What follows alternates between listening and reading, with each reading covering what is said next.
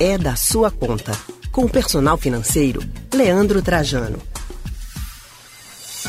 Estamos de volta com o Rádio Livre, agora falando sobre como a crise desse novo coronavírus está impactando na nossa vida e nos negócios também, Leandro. Pois é, Anne, a gente fica ouvindo falar aí, né? A bolsa caiu, o Ibovespa ontem amenizou a alta e subiu um pouco mais de 4%, depois que a notícia né, de que Bolsonaro iria exonerar o ministro da Saúde. Mas a gente precisa ver também como tudo isso reflete na nossa vida, né? Pois é, Leandro, e é por isso que a gente vai conversar agora com o nosso personal financeiro, Leandro Trajano, até para a gente entender, por exemplo, essa especulação da demissão do ministro da Saúde, como é que ela impactou na Bolsa. Leandro Trajano, boa tarde para você. Boa tarde, Anne. Boa tarde, Leandro. Boa tarde. Vamos começar já falando sobre essa questão da Bolsa. Bolsa sobe, Bolsa cai, é uma agonia danada e ontem, com a especulação da demissão do ministro da Saúde, também teve impacto. Como é que foi? É, na verdade, todos esses fatos terminam gerando muita insegurança. E essa insegurança gera uma repercussão e esses reflexos imediatos na Bolsa, que no longo prazo não vão trazer grandes diferenças, grandes impactos de fato. Mas para a semana e para o dia, a gente termina vendo muita volatilidade devido a esses ruídos, a todas essas especulações e notícias que acontecem no momento de tanta fragilidade econômica mundial e de tantos fatores que interferem, né? Leandro, e como é que isso reflete na nossa vida, assim, no dia a dia, na, no preço das coisas que a gente está acostumado a comprar, o combustível, a feira? Isso chega de que forma para a gente? É, o clima de incerteza é muito grande, né? Com esse clima de certeza, as empresas passam a adiar decisões, decisões de expansão, de investimentos. Isso gera menos empregos, menos capital injetado na economia. E isso vai refletindo em muitos casos aí. Na verdade, a gente vê essa questão da, do combustível muito grande no momento, muito devido também à questão da oferta e demanda. Então isso tem sido muito efetivo, né? As pessoas estão menos na rua, menos carros circulando, então a gente vê o principal fator de preço do combustível nisso. Recife hoje é a sexta capital com o menor preço médio do país.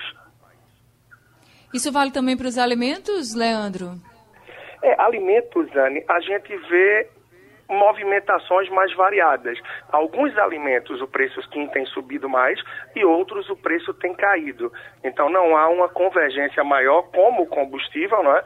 E que é uma questão mais mundial até no momento dessa queda. Não só devido à produção mundial e ao menor consumo, como devido a ofertas e outros fatos também que ocasionaram ao longo desse tempo. Mas alimentos a gente vê uma diversidade maior em direção a, em relação à subida ou à queda de preços. Aqueles que vêm mais de fora, naturalmente, têm subido mais pela, pelo crescimento do dólar, é, até por um, um pouco de influência também de preço maior na logística, transporte. O que é produzido aqui, muitos, em modo geral, o preço tem se mantido até caído também. Bom, Leandro, e como a gente faz nesse cenário instável para planejar a nossa vida e não acabar criando um problema financeiro na nossa, nas nossas contas do fim do mês? Em relação a essa questão da bolsa, é muita cautela. Né? A gente teve aí um efeito manada muito grande nos últimos anos. O número de CPFs inscritos na bolsa cresceu bastante.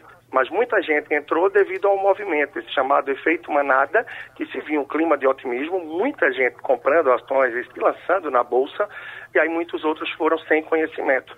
E num momento como este, pessoas que botaram lá o dinheiro que é para uma reserva de emergência, que é para um capital para sobreviver num momento de dificuldade como esse, terminaram perdendo muito dessa reserva. Então, no momento é ideal que quem não tem tanto conhecimento, quem está operando com essa reserva na bolsa, procure agir, investir em ativos mais seguros, que não tenham tanta volatilidade, para que assim evite maiores surpresas financeiras. Uma vez que a gente sabe que funcionários públicos aí tendo corte de salários ou propostas disso, empresas demitindo, demanda de muita coisa caindo, devendo a economia parada. Então é um momento de cautela, enxugar despesas extras, variáveis e ter mais segurança nos investimentos. Isso é fundamental.